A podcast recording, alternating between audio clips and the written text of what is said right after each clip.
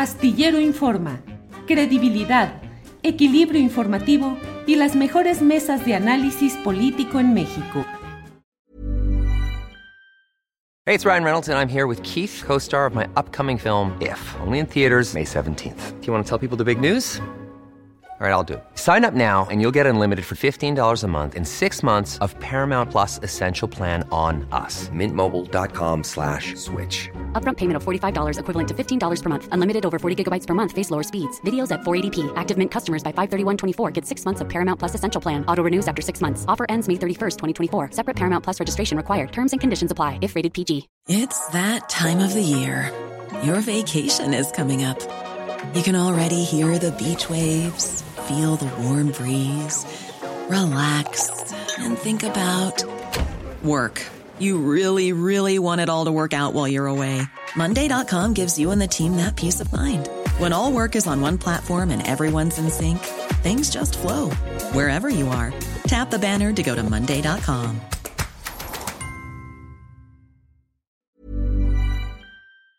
Eh, leí que dijiste tenemos que apretar la marcha, tenemos que volver a este partido de nuevo, el partido del pasado, de la memoria, de no cometer los mismos errores, de construir por delante el servicio al pueblo. ¿Qué errores se están cometiendo, Paco? Los mismos errores a los que me refería la historia, como de repente el conglomerado que salimos de los movimientos sociales de la década de los 60, los 70, los 80, de repente construye un partido como el PRD y yo hacía referencia a un momento trágico, pero significativo porque es la muestra de lo que era y lo que fue el PRD, que era aquella reunión del Consejo Nacional donde forzamos al Comité Nacional a que se leyera y se pasara lista de presente a los más de 500 asesinados por el gobierno. Y mientras esto sucedía, íbamos leyendo nombre a nombre la parte de atrás del, consejo se reunían los cabecillas chuchos del, del, PRD a negociar una candidatura política de un gobernador poblano que era, entre otros, uno de los responsables de algunas de las muertes. Quería hacer memoria de esto, porque me parece que solo la memoria salva, solo la memoria te permite una conexión diferente con el pasado.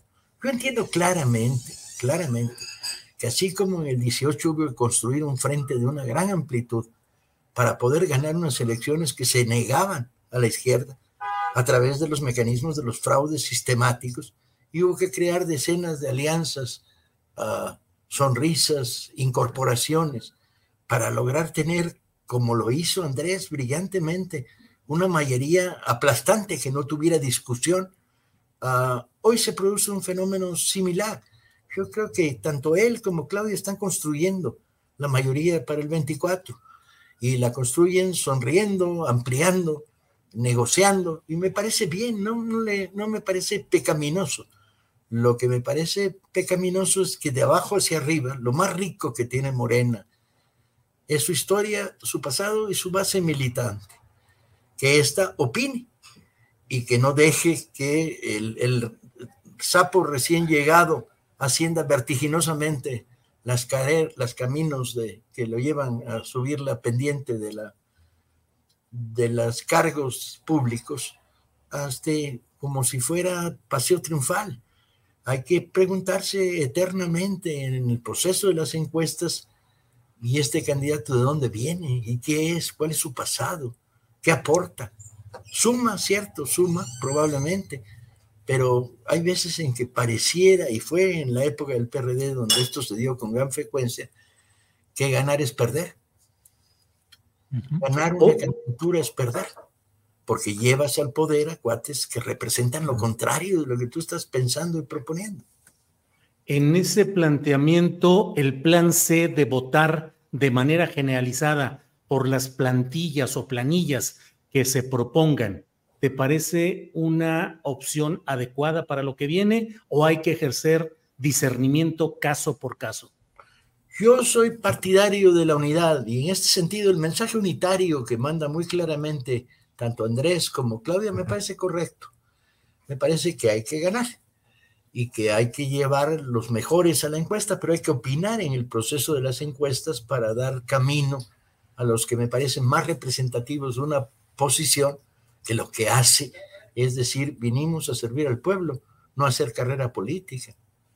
Pero en ese esquema es votar por quienes se propongan de manera crítica, es decir, ya los presentó el proceso interno con encuestas que siempre tienen impugnaciones y sin embargo hay que votar generalmente por todos. Eso déjame, ver, déjame ver cómo son las encuestas. En principio mi posición es voy a votar por los candidatos de Morena. No solo a nivel de la Ciudad de México, también a nivel de mi barrio. Y voy a salir a hacer campaña en el 24 con gente que me merece confianza, cuya trayectoria me parece respetable, gente que ha crecido en el movimiento como, como servidores del pueblo y no como a revistas, pues, ¿no? Ni modo, uno tiene elecciones. Probablemente tú no elijas a los parientes de tu esposa, pero sí eliges a tu esposa, compadre. Para que te enteres del próximo noticiero, suscríbete y dale follow en Apple, Spotify, Amazon Music, Google o donde sea que escuches podcast. Te invitamos a visitar nuestra página julioastillero.com.